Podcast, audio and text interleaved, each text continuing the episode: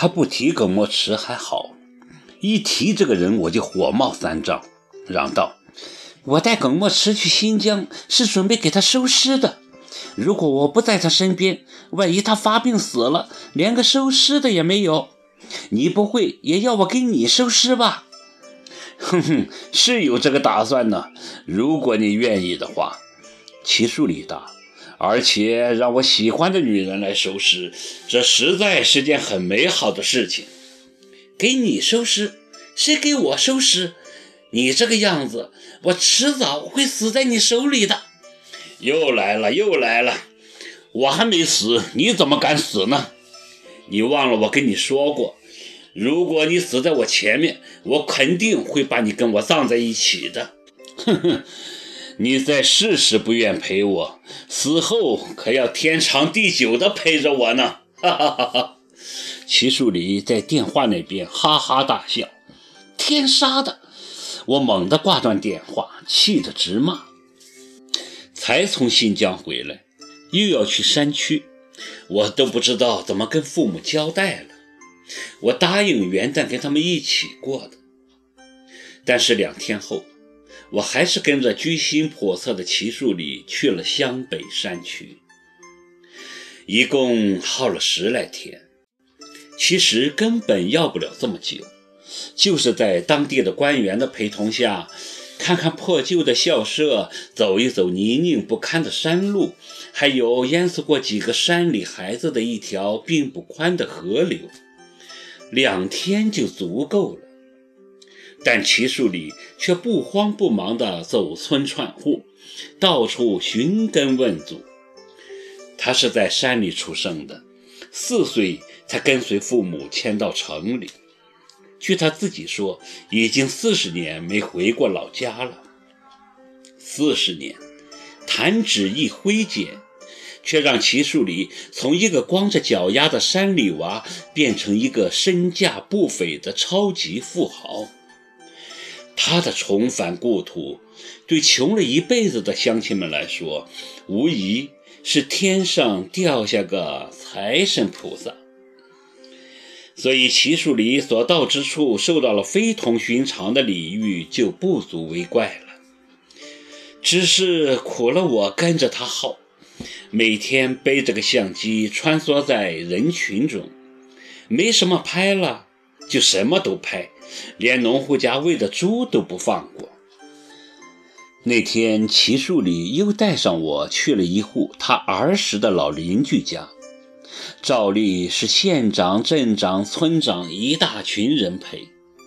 我实在是厌倦极了，就绕到老农家后院，围着鸡笼边拍照。旁边跟来好几个山里孩子，他们很奇怪，我怎么给鸡拍照。我跟那些孩子笑着闹着一通乱拍，有个孩子把他家养的一只大黄狗牵了过来给我拍。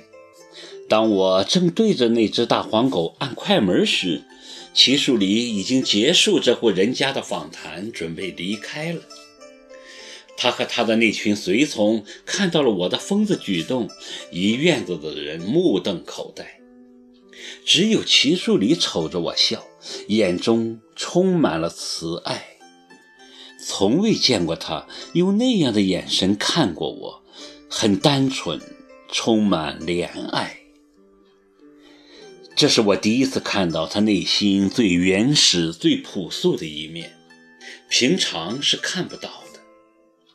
他永远将自己武装得严严实实、密不透风。如果他能用一颗最本色的心对待我，不跟我玩阴谋，不窥视我、算计我，也许我跟他之间不会形成现在这种近在咫尺却又远在天涯拉锯战似的尴尬处境。我们一直在进行着某种拉锯战式的心理较量，这种较量在这十来天里演变得尤为激烈。白天，我跟着他走村串户的号，他考验我的耐心。到了晚上，回到县城的宾馆，他就旁敲侧击，制造各种机会接近我，就差没直接说要跟我住一个房间了。我当然不会就范，就跟他斗智斗勇，折腾得心力交瘁。而他耗了十来天，居然一点儿也没有要回去的意思。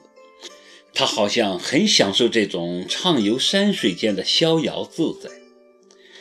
这对日理万机的齐老总来说，实在是件了不起的事情。要知道，这十来天，他损失好多单生意，损失的钱恐怕并不比他捐出去的少。这是小林跟我说的。